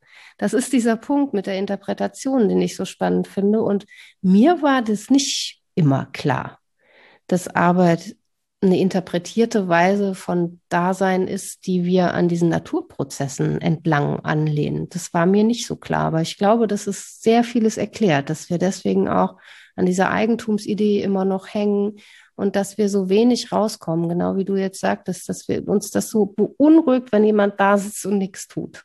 Ja, weil es eigentlich dem Überleben zu, also widerstrebt. Ne? Mhm. Also wenn wir überleben wollen, müssen wir etwas dafür tun. Es, wir können nicht einfach irgendwo sitzen und überleben. Das, das geht einfach nicht. Ja. Wie wollen wir an Nahrung kommen? Ne? So. In dieser Analogie gedacht geht's halt nicht. Ja, genau. Auf der anderen Seite ist aber auch ständiges Wachstum gar nicht der Natur entnommen. Ja. Also die Natur wird nicht immer mehr, sondern es müssen also es gibt einen Kreislauf der Natur. Etwas, ein Baum, der zu groß ist und sich nicht mehr versorgen kann, stirbt ab. Mhm. Das kann bei manchen Bäumen sehr, sehr, ja. sehr lange dauern. Ja. Bei anderen wiederum nicht. Ja, mhm. Fichten. Ähm, willst du einen Wald vernichten, Pflanze Fichten, Fichten, Fichten? Ja, genau. Wir erleben es gerade. Ja. ist ja so. Ne? Also die kippen jetzt alle um, weil nicht mehr versorgt, anfällig, Borkenkäfer hast du nicht gesehen. Mhm. Ähm, da, da stirbt eine nach der anderen das ist ja, also die Logik ist ja nicht, es wächst ewiglich und hat immer Ertrag und äh, äh es ist auch nie gleichförmig. Mhm. Also auch diese, mh, diese Beständigkeit des Wachstums. Also vielleicht so, wenn man das mal über Jahre in einer Tendenz sieht, dann sieht man vielleicht, okay, am Ende ist es vielleicht doch relativ linear gewachsen, aber ja, ja. Also das ist, glaube ich, der nächste Schritt, dass Menschen ja eben nicht nur Naturwesen in Analogie mit den Naturprozessen sein wollen, sondern dann wollen wir gerne aber auch was Besonderes innerhalb dieser Natur sein. Selbstverständlich. Ja, dann wollen wir uns das Krönchen aufsetzen und sagen, und wir können aber mit den Schwierigkeiten umgehen. Wir wissen, dass man nicht nur Fichten pflanzen darf. Deswegen machen wir das nicht. Und wir sind nämlich schlau und so. Und dann sehen wir uns eben, genau, nicht mehr nur als Animal, ne? Als lebendes Wesen, sondern also dann, dann wären wir sozusagen, in, um in der antiken Unterscheidung zu bleiben, wären wir dann nur Pflanze, also vegetativ. Dann würden wir uns nur ernähren und wachsen. Das ist so das Vegetative. Aber nein, wir sehen uns ja als beseelt und als lebendig. Wir haben Empfindungen, wir haben Bewegungen, irgendwie Triebhaftigkeiten und das ist dann schon animalisch. Da dürfen wir sagen, wir sind animal. Und dann sagen wir halt dazu noch, dass wir aber in besonderer Weise tierisch sind. Und das macht uns dann zu Menschen. Auch diese ganzen Bestimmungen, also das Animal Laborans ist ja nicht das Einzige. Es gibt ja auch das Zoon Politikon. Arbeitstiere. Genau, Arbeitstiere zu sein. Ja, ja, das ist ja heutzutage keine Beleidigung oder so. Das ist ein richtiges Arbeitstier, heißt nicht unbedingt was Schlechtes. Ne? Nee, überhaupt nicht. Das äh, kommt mit großer Anerkennung einher ja. tatsächlich, wenn man so ein richtiges Arbeitstier ist. Und blöd ist dann, wenn dieses richtige Arbeitstier leider wegen eines ungesunden Lebenswandels einfach umkippt. Ja, dann was gar nicht so selten passiert. Das kriegt dann so eine Diagnose. Das wird dann pathologisiert. Ne? Äh, Herzinfarkt, naja gut, ob das jetzt pathologisiert wird? Äh, naja, oder ein Burnout. Also wenn es weiter ja. überlebt ne, und in anderer Weise umkippt, dann, dann müssen wir das sozusagen wieder einholen in unsere gesellschaftlichen Zuschreibungen. Und dann war das aber trotzdem irgendwie was Gutes. Aber man darf es nicht Depression nennen, man muss es Burnout nennen. Mhm. Man, man darf überarbeitet sein, aber nicht depressiv. Ja, ähm, das hängt, glaube ich, echt mit dieser Analyse zusammen, dass wir uns so arg auf den Arbeits- und Leistungsbegriff kapriziert haben, dass wir auch ernsthaft vom Homo economicus sprechen und ähm, wirklich denken, Menschen würden all ihr Handeln daran ausrichten, ob es Kosten und Nutzen irgendwie gut in Einklang bringt. Und das ist so weit weg von einer Gemeinwohltheorie, in der es nicht um Konsum oder Verbrauch geht, sondern wirklich darum, die gemeinsamen Angelegenheiten zu regeln was auch sehr viel Arbeit ist. Ne? Absolut. Aber halt andere um Arbeit. Willen, ja. ne? Und das können wir ja auch. Da wäre ja eine Sphäre, unsere Freiheit zu gewinnen. Nur wir empfinden das häufig, das heißt wir, also ich kenne es so aus den Dialogen, auch mit mir selbst, aus dem inneren Monolog auch, empfindet man das nur als ein Mehr an Arbeit. Zum Beispiel mhm. im Sinn von Ehrenamt oder so. Das ist schon okay, dass man dafür nicht bezahlt wird, aber es ist ganz schwer, das nicht als Arbeit zu sehen. Und dann sind wir bei deiner Eingangsfrage, ist das, was wir hier machen, ist das Arbeit? Ja, puh. Ne? Wir werden nicht bezahlt, nicht im engeren Sinne von einer Institution oder so.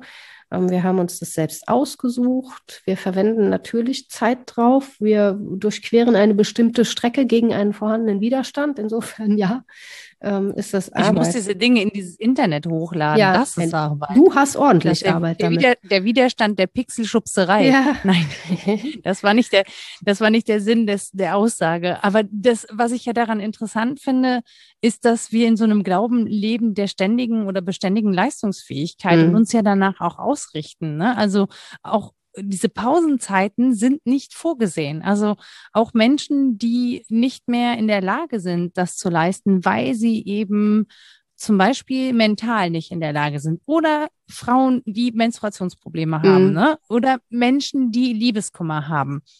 Dass die nicht arbeiten können, zum Beispiel, ist in unserer Gesellschaft nicht vorgesehen. Also, dass wir, dass es Zeiten gibt, in denen wir diese Leistungen nicht erbringen können. Das wird irgendwie ganz schräg angeguckt. Und auch wenn Menschen sagen, ich will gar keinen Job, in dem ich irgendwie was Besonderes erreiche, ja, ja. ich möchte irgendwie etwas machen, das ich auch körperlich leisten kann, weil ich körperliche Unzulänglichkeiten habe. Das ist keine Oder auch einfach nur, weil ich das nicht will. Ich möchte mehr so Mittel. Darf man ja, ja auch Ja, aber das hört man, ja, aber sowas hört man ja schon kaum noch. Also wenn, dann wird es, ne, also man ja. sagt ja, wenige Menschen sagen ja, ich mache das nicht, weil ich keinen Bock habe oder weil ich das nicht will, sondern weil sie sagen, ja, ich habe halt keine Ahnung, ich habe Depressionen, ich kann das nicht immer, deswegen versuche ich mich nicht zu sehr zu belasten. Mhm. Dass es vielleicht sehr gesund ist, ja, ja, zu grundsätzlich zu sagen, warum machen wir das eigentlich? Also ja. wir haben nur dieses eine Leben, warum stecken wir die, in diesem einen Leben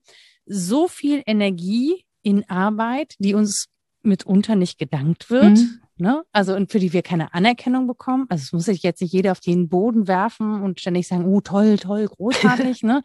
sondern es geht ja einfach um eine grundsätzliche Wertschätzung ja. ne, von bestimmter Arbeit. Ja, um ein Sinn erleben. Ne? Es muss auch gar nicht unbedingt jetzt jemand anders sagen. Ich könnte dieses Sinn erleben sogar in der Sache haben, aber das bleibt halt auch häufig ja. aus. Ja.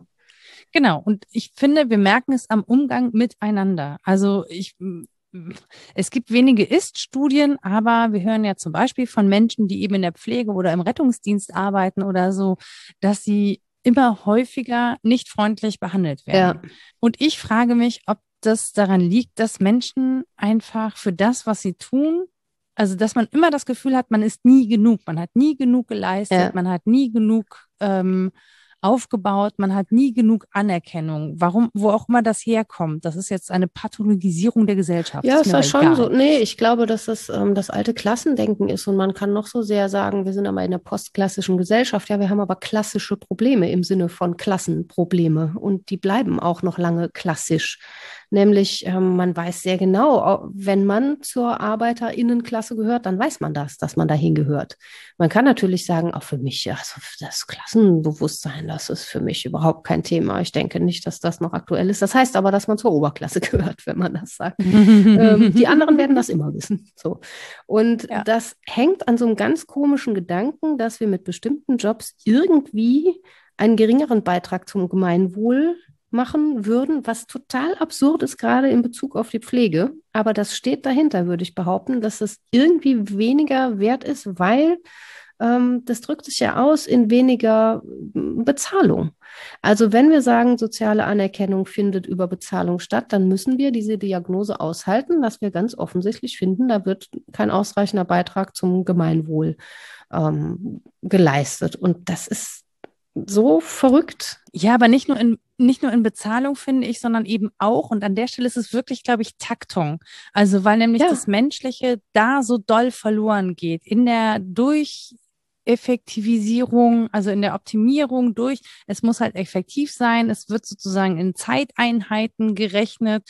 Ähm, und gerade bei Menschen, die krank sind, also das ist genauso absurd wie zu versuchen, irgendwie Geburten einzuteilen. Ne? Also ja, ja, das Hebammenwesen. Pro Schwangere, ja genau, ja. das Hebammenwesen, aber auch die Kreissaalbelegschaft und so. Wie viele Geburten müssen denn da am Tag stattfinden? Ja. Und dass das dass Babys sich nicht daran halten. Ja, ja. Wie, und wie viel ja, das wie Krankenhaus dann für einen Kaiserschnitt bekommt und wie teuer aber genau. eine Hausgeburt ist und all diese Dinge. Ja, klar. Ja, oder wie viel Zeit du hast, einen alten Menschen zu pflegen. Auch gerade jetzt ähm, Intensivmedizin zum Beispiel ja. ist so hochaufwendig. Ne? Wenn wir ähm, mitbekommen haben jetzt, wie hochaufwendig das ist, Menschen zu beatmen, wie viele Leute dafür gebraucht ja. werden. Ähm, und äh, wir überlasten, also es ist ja nicht nur die mangelnde Anerkennung, sondern es ist ja auch eine völlige Überlastung von Menschen, weil wir sie in Taktungen pressen, die nicht daran gekoppelt sind, was überhaupt menschlich leistbar ist, mhm. so dass die da nicht komplett ausgepresst werden. Ja. Also ne, auch Pausen gerade in solchen Berufen sind einfach wichtig. Und das sage ich, die eigentlich nicht so viel Pausen macht. Ja, ja. Äh, ja. Hört nicht auf. Also Doch. macht es nicht wie ich. Über, Hört auf mich, aber macht es nicht. Über Pause, Verzögerung und so weiter. Da könnte ich auch lange sprechen. Ohne Pause. Nee, wirklich, ja. Aber es liegt, glaube ich, echt auch an, an dem, was wir schon besprochen haben, dass wir so alles in einen Topf werfen, dass wir einerseits schon bei der Definition von Arbeit irgendwie Leistung mit drin haben und da nicht genau sind, dass wir nicht sehen, dass das interpretierte, um, interpretierter Umgang mit Welt ist, sondern dass wir immer denken, ja, das geschieht, das ist irgendwie so Ereignis, dass man arbeiten muss, ist selbstverständlich. Also das versteht sich von selbst, was ein großer Schwachsinn ist. Dass wir das noch dazu zusammenwerfen mit Lohn- und Erwerbsarbeit, dass das das Gleiche sei, ist nicht so. Es sind zwei verschiedene Dinge. Und dass wir daraus dann eine ganze Wesensbestimmung machen oder eine ganze Existenzweise und sagen, oh, und dem zugrunde liegt die Figur Homo economicus oder Animal laborans oder was es denn auch sei. Ähm, das ist wirklich toxisch dieser Cocktail ist total giftig, dass man das so ineinander wirft, ist einfach nicht gut, weil das dazu führt, so glaube ich, dass man für die Unterschiede kein, kein Definitionswerkzeug mehr hat und nicht mehr auf die Kette kriegt zu unterscheiden, worüber wir jetzt gerade streiten. Geht es um zu geringe Bezahlung oder geht es um zu wenig Anerkennung? Geht es um das Problem zu hoher Arbeitslosigkeit wegen Technisierung oder geht es darum, dass wir eigentlich nicht mehr genau wissen, was Arbeit denn überhaupt sein soll? Oder geht es um die Frage des Gemeinwohls? Die wird ja so schon gar nicht mehr gestellt. Wenn ja, geht es darum im kulturellen Sinne oder im politischen Sinne.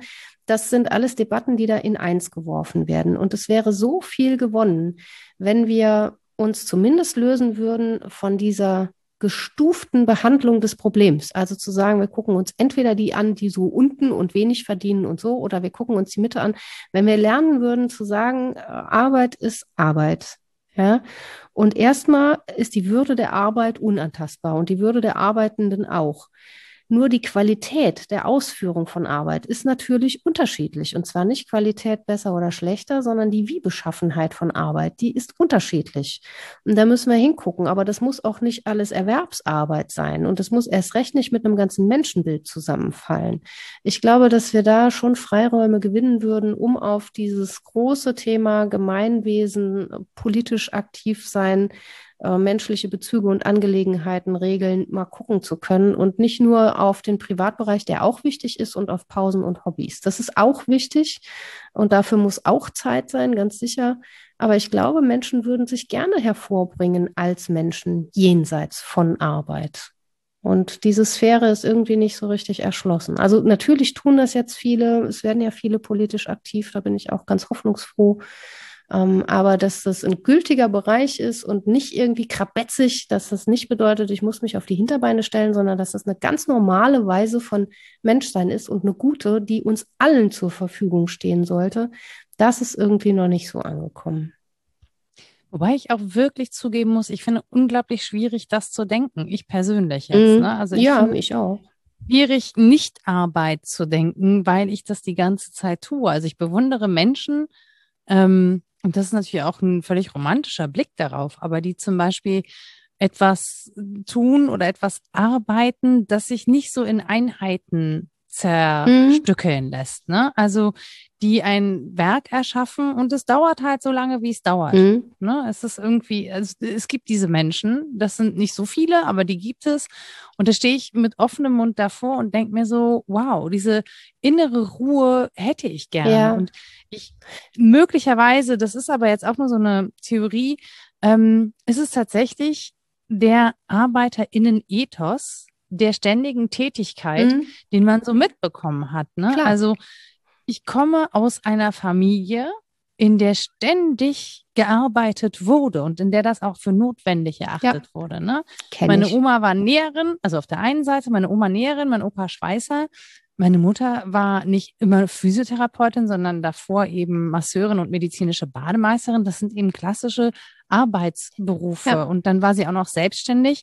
Das heißt, ich im Gegensatz übrigens zu meinem Vater, der zwar den Lehrerberuf hatte, aber sehr viel Zeit auch verwendete auf seine, auf seine Freizeit, also auf mhm. so Selbstverwirklichung und so und Kunst und Musik und so. Das habe ich schon auch mitbekommen, aber es hatte auch genau deutlich weniger Wertschätzung, das zu tun, als eben erwerbstätig zu sein und Geld nach Hause zu bringen. Ja, ja? So. Und ich habe mich, bin völlig geprägt von diesem ähm, erwerbstätig sein, Geld nach Hause bringen, immer machen, machen, machen, machen, über die eigenen Grenzen hinausgehen und so.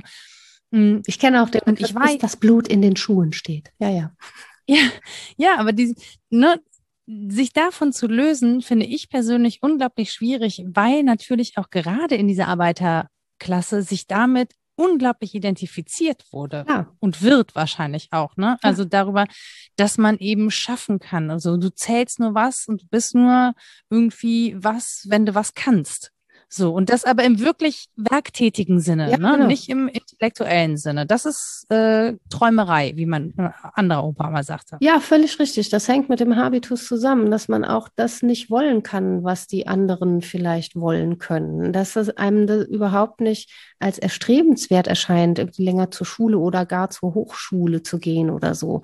Weil man sich dann selbst schreibt, ich lerne gar nicht so gerne. Das ist nichts für mich. Also das sind so die Grenzen, die natürlich noch durch die, wie eben besprochen, Verschleierungen der Bedingungen da sind, dass man sich darüber spät erst auch aufklärt. Und ich finde das auch schwierig, dem als Individuum zu entkommen. Und ich bewundere auch die Individuen, die das können, weil ich glaube, das sind so Kristallisationsfiguren von irgendwas.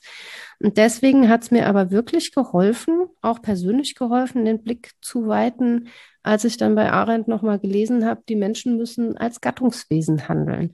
Also vielleicht mhm. hilft es zwar bei sich anzufangen, und sich als Individuum mit dem auseinanderzusetzen, aber dabei halt nicht zu bleiben, vor allen Dingen nicht Privatperson zu bleiben und zu denken, ich müsse das für mich privat irgendwie auf die Kette kriegen, wie ich jetzt arbeite oder so. Oder ich müsse meine Einstellung dazu ändern.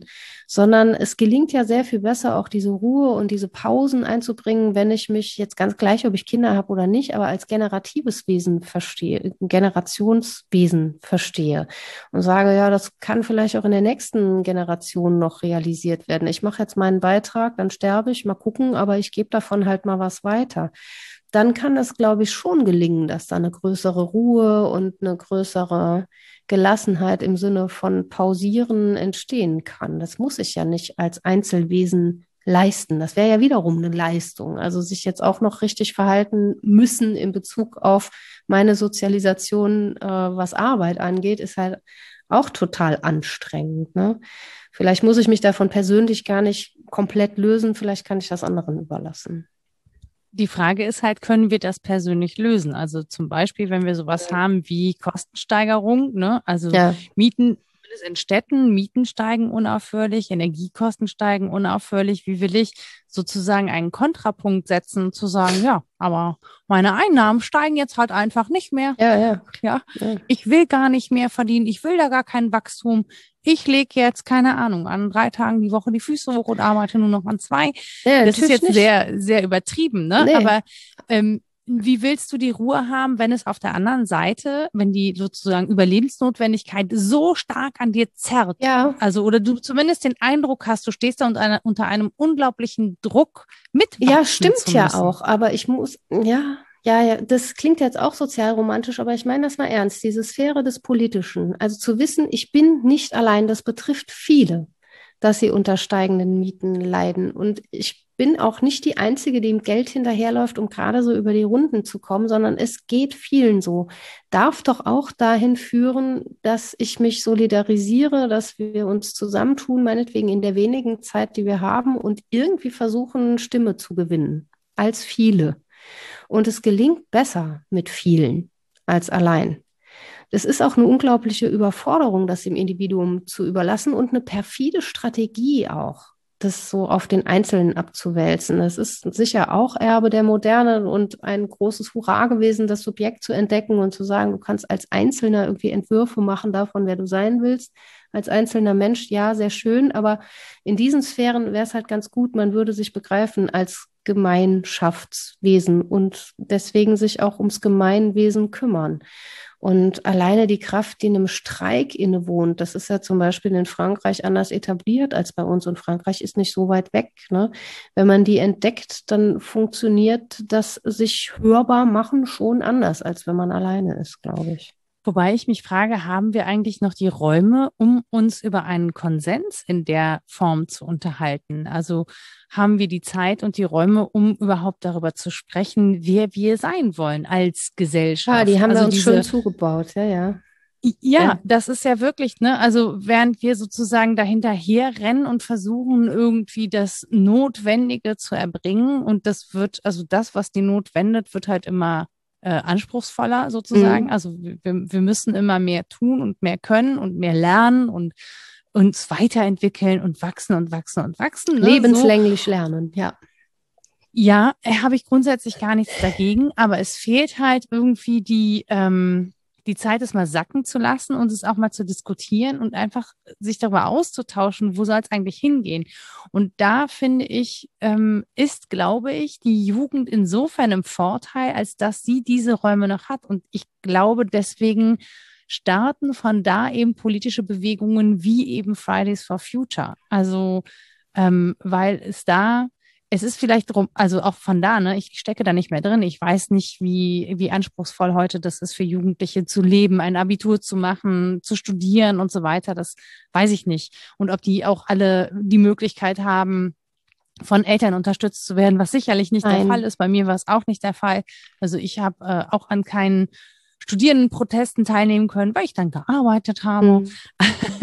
also so, aber trotzdem habe ich das Gefühl, gerade zumindest haben wir eine junge Generation, die sich das entweder leistet, weil sie es für notwendiger hält ja. als das andere. Ne? Also entweder ist es das oder der wir zumindest den Boden geschaffen haben, dass sie es sich leisten kann, weil es eine Elterngeneration gibt oder eine Großelterngeneration, die den Rücken frei Ja, genau. Das beides ist ja wünschenswert. Ist auch beides tatsächlich der Fall. Also wir sind eigentlich eine der ersten Generationen, die nicht im mittleren Lebensalter anfängt, die Älteren zu unterstützen, weil die altersarm werden, sondern in bestimmten Schichten, ne? ähm, wo es umgekehrt ja. ist, dass die Eltern noch sehr, sehr, sehr lange ihre Kinder unterstützen, einfach aufgrund ja der fetten Jahre, 60er, 70er und so weiter. Und das ja, hat sich eben aufgrund des äh, Wirtschaftswunders so entwickelt, wie es sich entwickelt hat. Also da darf man natürlich auch hingucken, wer da welche Vorteile genießt. Aber zunächst mal ist es ja gut, dass es diese Vorteile gibt und vielleicht auch eine Art von Solidarität, die natürlich nicht sagt, ich kann für die anderen sprechen, die jetzt bezahlbaren Wohnraum brauchen. Ich kann teuren Wohnraum bezahlen, aber möglich ist das ja schon, als jemand, der keine Kinder hat, gute Familienpolitik zu wählen, zum Beispiel. Oder äh, sich für bezahlbaren Wohnraum einzusetzen, obwohl man vielleicht selber sehr reich ist. Das geht schon. Das mhm. erscheint mhm. uns nur so absurd, weil wir uns auch dahin entworfen haben, politisch sei Demokratie darin bestehend, dass jede für sich das anwählt, was ihrem eigenen äh, Begehren entspricht. Das ist mhm. was Seltsames, wie ich finde. Also wenn wir, wie gesagt, vom Gemeinschaftswesen her denken, dann ist es ein absurder Gedanke. Warum sollte ich dann nur nach meinem eigenen Vorteil das Kreuzchen machen? Und vor allen Dingen, warum sollte ich nur ein Kreuzchen machen? Ich müsste ja sehr viel mehr machen. Ja, also ganz definitiv. Ich frage mich nur, ob dafür nicht viel mehr möglich sein müsste, auch zu erleben, was andere drückt oder, oder offen ja. sein müssen. Ob das nicht viel ja, ich, ich weiß gar nicht, wie man das, wie man das klar machen kann, aber. Das sind die Räume, ne, die du kann, meintest, glaube ich. Genau, ich kann ja nur von mir selbst ja. ausgehen. Ich ne, habe mir sozusagen diese Räume aktiv erschlossen aus Interesse. Nicht, weil ich total toll bin, sondern weil es mir schmerzhaft auf die Füße gefallen ist, ne? weil mich Menschen darauf aufmerksam gemacht haben, gesagt haben, sorry, aber das, was du hier gerade von dir gibst, du ähm, hast deinen Blick nicht gerichtet auf dies und jenes. Und ich habe mir solche Leute natürlich aktiv gesucht. Jetzt kann man sagen, ich bin da vielleicht ein bisschen sadomasochistisch unterwegs. Ja, ich will, dass Gesellschaft mir wehtut, ja. damit ich da hingucken kann. Ähm, Deswegen verstehen ich, wir uns. Wir wollen beide leiden. ja, ich, ich, glaub, ich glaube schon, dass das etwas ist, das uns ein bisschen eint. Ähm, so, aber ich frage mich auch, ob das, ob man das fordern kann oder ob man das verlangen kann oder ob es nicht andererseits irgendwie Räume dafür geben müsste und ob wir nicht viel mehr fordern müssten, zum Beispiel, dass auch in der Politik bitte inhaltlich gestritten wird ja, ja. und ja. dass man sich nicht irgendwelche Verfehlungen um die Ohren haut. Natürlich ist es wichtig, dahin zu gucken, ohne Frage, ja. Aber wir haben ja gerade Probleme, die gelöst werden müssen. Ja.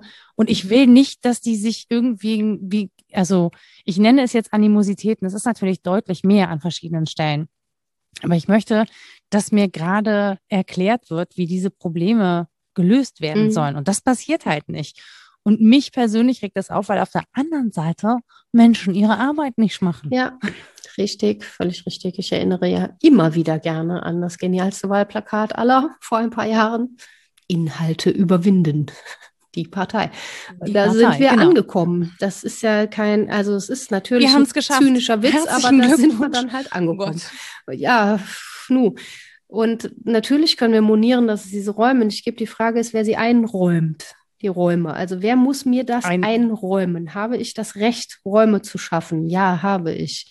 Habe ich das Privileg, Räume einzuräumen? Ja, ich kann zumindest darum kämpfen, es zu haben in der wenigen Zeit, die mir bleibt. Ne? Ich kann mich aber mit anderen vielleicht zusammentun und mich hörbar machen und so weit sichtbar machen, dass zumindest das Problem auffällt. Und das tun ja schon viele Menschen. Und da ist, glaube ich, schon ein Einfallstor dafür, dass diese Räume als notwendig wieder gesehen werden. Also es eben nicht Arbeit ist, das Notwendige zu schaffen, sondern dass Sprechen und Handeln für Menschen genauso notwendig ist, dass wir diese Räume einräumen müssen, dass wir unsere Angelegenheiten und Bezüge regeln müssen und zwar im Dialog, am besten Fall im Polylog regeln müssen. Und das Begehren danach äußert sich, wenn das lange stillgestellt war. Das glaube ich schon. Und ich, ich glaube, wir erkennen es auch ein bisschen darum, weil darum gerade gestritten wird. Also man ja. hat so das Gefühl, man lebt in so unfriedlichen Zeiten und es wird sehr viel gestritten. Ähm, wenn es nicht beim Streit bleibt, ist es ja gut. Also, ne, man muss diesen Streit, man muss natürlich irgendwann Lösungen finden, aber dass überhaupt erstmal gestritten wird und diskutiert wird darüber, wo wir eigentlich hinwollen und ob das sinnvoll ist und ob das leistbar ist, mhm. ja, das, was wir da gerade anstreben und ob es für genug Menschen leistbar ja. ist. Also, ob nicht viel zu viele ähm, da hinten rüberkippen. Ne? Also wie können wir das hinbekommen? Ja, die Frage das, nach dem Menschen neu zu stellen ist einfach, das klingt so pathetisch, aber es ja. kann auch sehr, sehr klein sein, einfach zu fragen, was brauchen Menschen denn, um gut zu leben und was braucht meine Nachbarin, um zu leben? So groß ist die Frage natürlich schon, wenn wir sie äh, Humanismus nennen.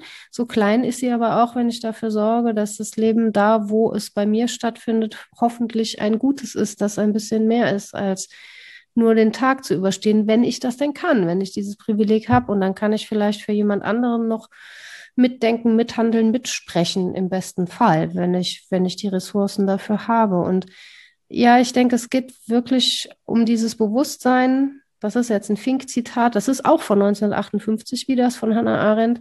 In der Arbeitswelt des modernen Menschen geschieht eine Umbildung der menschlichen Dinge, die ohne Beispiel ist. Wir bilden unsere menschlichen Dinge um indem wir arbeiten, mhm. indem wir unsere Arbeitswelt gestalten, unsere Arbeitsräume einräumen und ausräumen und zuschließen auch bestimmte Räume. Und sich dessen bewusst zu sein, den Blick darauf hinzuwenden, wo überall Räume verschlossen werden und vielleicht Türen auftreten wollen, kann schon was machen, denke ich schon. Ich bin gespannt, also ich bin gespannt, was es vor allen Dingen macht mit Menschen und dem Nachdenken über Arbeit, ähm, dass wir gerade im Homeoffice sind und dass ja. Menschen miterleben, zum Beispiel, dass ähm, Menschen eben nicht nur Arbeitspersonen sind, sondern auch Familienpersonen. Mhm. Zum Beispiel, ja, also Väter, Mütter, dass diese ähm, anderen Bezüge, in denen wir leben, auch zutage treten, weil sie eben durchs Bild laufen. Ja. Und sei es eben die, ne, das Haustier oder was auch immer, aber ähm, ich, also. Ja, und da fängt es im Kleinen schon an, finde ich auch. Genau, das ist ein romantischer Gedanke, dass uns das sozusagen ins Bewusstsein dringt, wie Menschen leben und uns vielleicht auch ein bisschen weicher macht, was diese Leistungsanforderungen ja. angeht, dass wir sozusagen sehen, ah, da ist jemand, der hat noch andere oder die hat noch andere Aufgaben. Ähm, wir müssen Rücksicht nehmen. Und ich im persönlichen Umfeld erlebe das schon. Also ich erlebe, dass sich sehr flexibel gemacht wird, mhm. um diese Person, um, also um den Raum zu schaffen für diese persönlichen Bezüge, die aktuell bei ganz vielen Leuten im Kinderbetreuung heißen. Ähm, aber dass wir sozusagen im Redaktionskollektiv, dass wir da sind, miteinander sehr rücksichtsvoll umgehen. Mhm. Und das ist ein schönes, also das ist wirklich ein schönes Arbeiten so. Und das macht natürlich, das ist auch anstrengend, weil es ähm, weniger vorhersehbar ist und eben große Flexibilität verlangt. Aber das ist so ein Geben und Nehmen. Weißt du, jeder ja, braucht ja, die mal. Es wird halt jedem gewährt und dann zahlt sich das auch zurück. Das ist jetzt nicht so, dass einer, eine Person denkt, oh, jetzt muss ich ständig auf alle Rücksicht nehmen, sondern es ist für jeden so, dass alle auf einen anderen Rück und das A entschleunigt das ein bisschen mhm. Ähm, und B macht es auf eine Art zufrieden. Also das sorgt natürlich dafür, dass man irgendwie lange spät und so arbeitet und so, aber das das kann man dann gut aushalten, weil man auf der anderen Seite weiß, ich bekomme die Zeit, die ich brauche, wenn irgendwas schief geht, wenn irgendwie plötzlich was dazwischen kommt und so. Ähm, und das gibt ein, ein Vertrauen und eine Sicherheit, finde ich, die ich extrem schätze. Mhm. Das kann ich total gut nachvollziehen, ja. Genau, das habe ich vorher so nicht erlebt und auch nicht, dass Menschen in der Offenheit darüber sprechen, in welchen Bezügen sie sind und das eben nicht unter den Teppich kehren und versuchen, sich so einzupassen, sondern sagen, nee, es geht jetzt gerade nicht anders, weil mir hier sonst der Zweijährige über den Tisch läuft und dann verstehen wir uns gar nicht mehr. Ja, ja. Und der kann auch sowieso keine Arbeit. Ja, da seid also, ihr auf jeden Fall ein paar Schritte weiter, als die Hochschule es ist, aber ich arbeite dran. mein, mein kleines, in meiner kleinen, kleinen Welt. Ich arbeite dran. Ja, mhm. genau. Ja. Äh, weil ich äh, zum Beispiel jetzt erlebe in der Nachfrage auch, dass Studierende das digitale Studieren natürlich furchtbar finden, weil ihnen die Lebensbezüge zu den anderen fehlen. Gleichzeitig mhm. lassen sie immer die Kamera aus und sagen immer, oh, die Internetverbindung ist nicht gut genug. Ich sitze zusammen mit meinem Partner im Homeoffice. Für die allermeisten stimmt das und dann tut es mir leid und dann ist es schwierig. Aber seitdem ich gesagt habe und den Laptop hochgehoben habe und gesagt habe, gucken Sie mal, wie es hier aussieht. Schauen Sie mal. Ja, ich bin übrigens ungeschminkt und so rot im Gesicht, weil ich zum ersten Mal seit drei Wochen die Möglichkeit hatte, Sport zu machen. Dann habe ich das gemacht, eben gerade.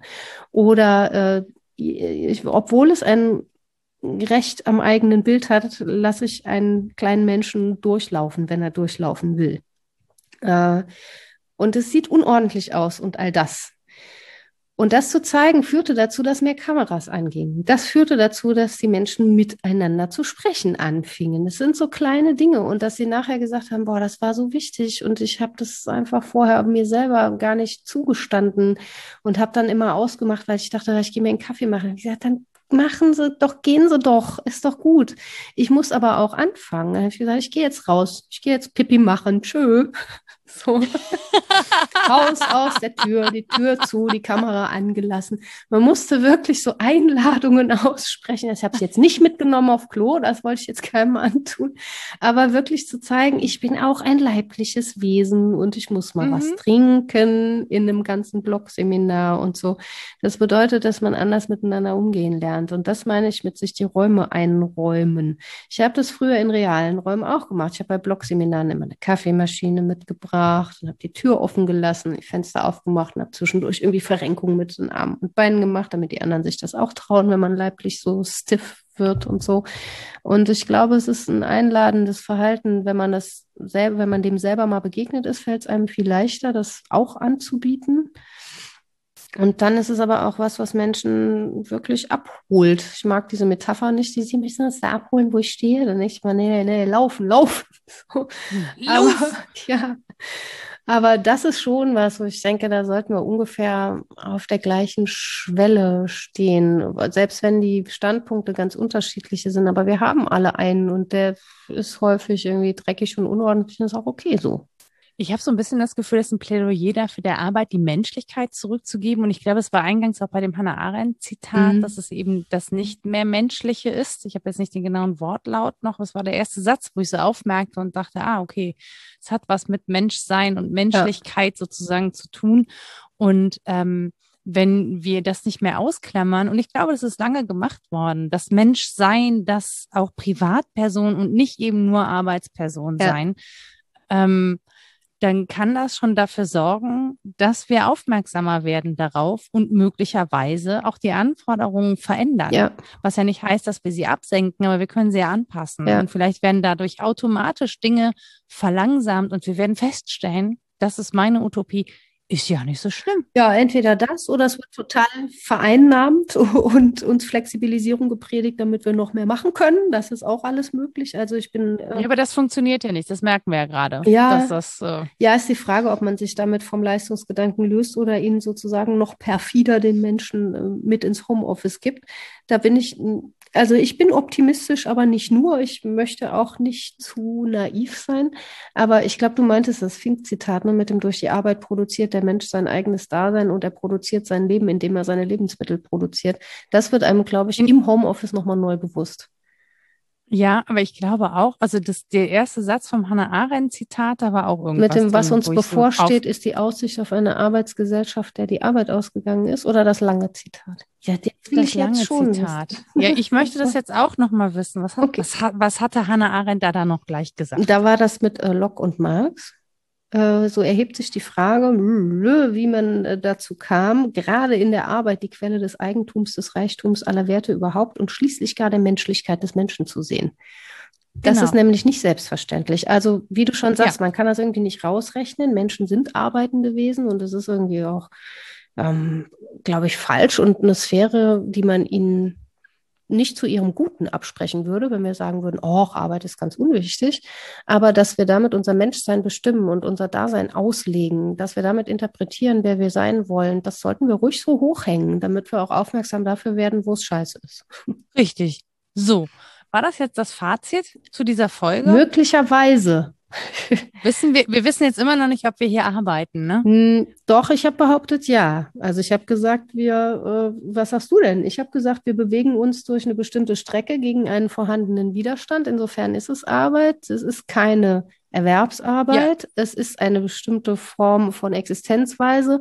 Und wenn wir ein, eine richtig gute Folge haben, bei der ich wahnsinnig gut vorbereitet bin und du diese wahnsinnig schlauen Fragen stellst und ich dann fähig bin, darauf zu antworten, dann ist es, glaube ich, sogar Handeln und Sprechen. Dann ist es Praxis im engeren Sinne, weil Hannah Arendt sagt ja, ne, Poiesis und Praxis. Praxis ist eigentlich erst das Handeln, dass das ganz konkrete Arbeiten und Herstellen sozusagen überwindet und wo man da in die Sphäre ähm, von Gemeinwohl und ähm, Gattungswesen und so tritt. Das klappt garantiert nicht immer, aber ich würde es hoffen, dass es bei uns auch um Handeln und Sprechen geht und nicht nur um Arbeiten. Wie siehst du das? Arbeiten und wir? Ich, also ich glaube, wir treffen uns in der Mitte, nämlich im Gespräch, also in dem Gespräch, das wir gerade führen, weil für mich natürlich der Großteil der Arbeit nachgelagert ist. Also im mhm. Prinzip machst du sozusagen die Arbeit vorne durch das ganze Lesen und Aufbereiten. Das Gespräch selber empfinde ich überhaupt gar nicht als Arbeit. Also das empfinde ich einfach als, äh, also vielleicht Gesellschaftsaustausch oder so, Standpunkte austauschen, aber das empfinde ich gar nicht als Arbeit. Und das, was danach kommt, also das, das Technische, das Hochladen und so, das empfinde ich dann schon wieder als Arbeit. Aber auch, weil es eine andere Form von Anstrengung und Mühe ist und ähm, weil ich dann wieder eine Fähigkeit brauche, die ich mir immer hart erkämpfen muss, und die heißt Konzentration. Mhm. So, und die muss ich mir tatsächlich erkämpfen. Und deswegen ist es für mich grundsätzlich mühsamer. Und deswegen würde ich das, also bei mir geht Arbeit auch mit Mühe oder dem Gefühl von Bemühung einher. Und da, wo ich mich bemühen muss, wird es Arbeit. Und ähm, da, wo ich das eben nicht muss oder wo ich es gerne mache, ja, wo ich mich gerne anstrenge, ähm, und wo für mich so die Anstrengung dazugehört, um so ein neues Level zu erreichen oder neue Erkenntnisse zu gewinnen oder so, ähm, da ist es für mich halt irgendwie nicht Arbeit. Mhm. Ist ja auch klassischerweise eher Muße. Muße heißt ja nicht, dass man sich nicht anstrengt. Ja. Ja. Geht mir ähnlich. So. Also in Arbeit eingelagerte Muße-Dialoge. genau. Und damit ihr wisst, was Rita da erarbeitet hat, Ach, würde genau. ich sagen, Schön. Vor lauter Muße. Schön. Es ist inzwischen so dunkel an diesem Tisch, dass ich es nur noch im Licht sehe die Rita auch kaum noch. Ich sehe aus wie ein Geistwesen. Ich bin sehr blass, das heißt, ich arbeite nie draußen. Haha. So.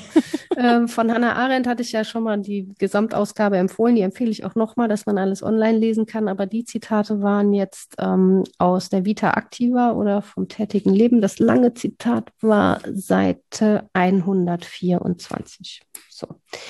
Dann habe ich zu empfehlen, das sind unterschiedliche Texte ähm, von Asländer und Wagner. Das sind die Herausgeber eines Bandes namens Philosophie der Arbeit, Texte von der Antike bis zur Gegenwart. Das ist also eine Anthologie, ist schön zusammengestellt. Dann gibt es ähm, ein vom Philosophie-Magazin und vom Reklam Verlag herausgegebenes Heft, das nochmal eine andere Frage stellt, ein bisschen über das hinaus, was wir jetzt diskutiert haben, nämlich macht Arbeit glücklich? Ist aber so ähnlich, ne, mit diesen Freiheitsgewinnen einerseits und dem Druck andererseits. Äh, viel zitiert habe ich von Eugen Fink. Ähm, eine Sache war Grundphänomene des menschlichen Daseins. Da gibt es mehrere Kapitel zur Arbeit. Und das andere ein Aufsatz in dem äh, Band zur Krisenlage des modernen Menschen. Der Aufsatz heißt Der Mensch jenseits der Arbeit. Und ganz aktuell und äh, sehr erhellend fand ich Michael Sandel, Arbeit, Anerkennung und Gemeinwohl in dem Heft aus Politik und Zeitgeschichte im Dienst der Gesellschaft. Das ist von 2021 und ist im Prinzip eine kurze Zusammenfassung aus einem Kapitel seines Buchs. Und das Buch heißt Vom Ende des Gemeinwohls, wie die Leistungsgesellschaft unsere Demokratien zerreißt. Und zum Leistungsbegriff, das ist das letzte, weil wir über Arbeit und Leistung gesprochen haben, hatte ich noch Nina Verheyen, äh, die Erfindung der Leistung. Das hatte ich auch schon mal zitiert. Mhm. Klingt gut, finde ich. Und eigentlich könnten wir vielleicht Macht Arbeit glücklich in einer zweiten Folge besprechen, weil wir heute auch noch die Idee bekommen haben, zugespielt bekommen haben, mhm. äh, mal über Erfolg zu sprechen. Und vielleicht könnte man das ja zusammenbinden. Arbeitsglück und Erfolg zusammenbinden. Das sind die total absurden Gedanken, das Glück und Erfolg zu aber ja. Ja, klar. Ja, habe ich manchmal so absurde Gedanken. oder vielleicht habt ihr ja auch noch Fragen oder Wünsche zu dem Thema Arbeit, die euch gerade umtreiben. Ähm, weil ich, ich glaube, dass das ein Thema ist, das gerade auch wirklich sehr zentral viele Menschen umtreibt. Einfach aufgrund der Situation, dass wir einfach in unserer Arbeit zum einen gestört worden sind und aber auch ähm, entweder keine hatten, deutlich mehr hatten, die Arbeitsbedingungen sich deutlich geändert haben. Das ist ja wirklich in den letzten anderthalb Jahren sehr viel passiert. Und ich weiß gar nicht, ob wir da schon ähm, so viel Metaebene reinbringen konnten, weil wir es die ganze Zeit gemacht haben. Also ob wir da schon so intensiv drüber gesprochen haben, was es eigentlich mit uns macht in dieser Pandemie, die Arbeit, die wir bislang getan haben, so anders zu verrichten, als wir das bisher gemacht haben. Und das gilt natürlich auch für Menschen, die in Supermärkten arbeiten oder ähm, in Kunst und Kultur eben nicht arbeiten konnten oder sich da auch digitalisieren mussten. Also auch Umgang mit Menschen hat sich ja einfach verändert. Ähm, da bin ich sehr gespannt, ob ihr da Input für uns habt. Und wenn ihr den habt, dann könnt ihr uns ja. eine Mail schreiben an rita.wasdenkst-du-denn.de oder nora.wasdenkst-du-denn.de. Wir haben eine Website www.wasdenkst-du-denn.de. Da dürft ihr uns Kommentare dalassen. Ähm, ihr erreicht uns auf Facebook. Wir haben ein Twitter-Profil, wddd-podcast. Mich dürft ihr auch auf Mastodon kontaktieren unter Frau Nora. Und genau, die Steady-Seite, die ich euch eingangs schon genannt hatte, da dürft ihr uns, wenn ihr möchtet, einen Euro spenden. Wir freuen mich wirklich, und ich wiederhole das gerne nochmal, ah, über jede und jeden, die das tun und uns ermöglichen, eben auch in dieser Pandemie mal spontan zu reagieren und äh, Technik anzuschaffen, um diese Zeit zu überbrücken, weil wir auch irgendwie das Gefühl haben, ähm, wir möchten euch gar nicht im Stich lassen. So, also wir möchten gerne 14 täglich für euch podcasten. Ähm, und fühlen uns euch als Community auch verpflichtet. Deswegen ist es ein Geben und Nehmen an der Stelle. Herzlichen Dank dafür. Ja, an der Stelle muss ich mich einmal entschuldigen. Ich habe Mails, die sind schon wirklich eine ganze Weile da von HörerInnen und ich habe die nicht beantwortet. Das liegt nicht dran, dass ihr nicht wichtig wärt, sondern daran, dass zu viele andere noch davor wichtig sind. Aber ich nehme das wirklich sehr ernst. Ich freue mich über einen echten Gedankenaustausch und den möchte ich natürlich wertschätzen mit richtigen Antworten und die dauern länger. Wenn ich einfach schreiben kann, ja, okay, vielen Dank, ne, das hätte ich längst gemacht. Aber wenn ich euch gelesen habe und das besonders wertschätzend beantworten möchte, dann dauert es auch besonders lange und es tut mir voll leid. Genau, geht übrigens an meiner Seite auch so. Mir rutschen manchmal Sachen durch. Es gibt Mails, die habe ich, glaube ich, auch schon länger nicht beantwortet. Ähm, das liegt wirklich nicht an mangelnder Wertschätzung. Also so Sachen, die man schnell machen kann, wo man sich schnell bedanken kann, das geht recht fix. Aber wenn, wenn es dazu führt, dass man nochmal nachdenken muss, dann äh, dauert es einfach ein bisschen länger. Ich freue mich, wenn ihr da Geduld habt und auf uns wartet ein bisschen oder euch einfach neue Folgen anhört. Ähm, genau, und wenn ihr uns noch einen Gefallen tun möchtet, dann freuen wir uns natürlich, wenn ihr diesen Podcast weiterempfehlt an Menschen, die das vielleicht auch interessieren könnte, die das hören möchten oder wenn ihr uns eine Bewertung da lasst, wo das geht. Sternchen, wir möchten gerne Sternchen sammeln. Ähm, das freut uns auch und hilft anderen rauszufinden, ob sie diesen Podcast auch gut finden könnten. So. Das ist die Arbeit, die wir euch anlasten. Wir machen jetzt Feierabend. Ab ins Bett. Bis dann. Tschüss. Tschüss.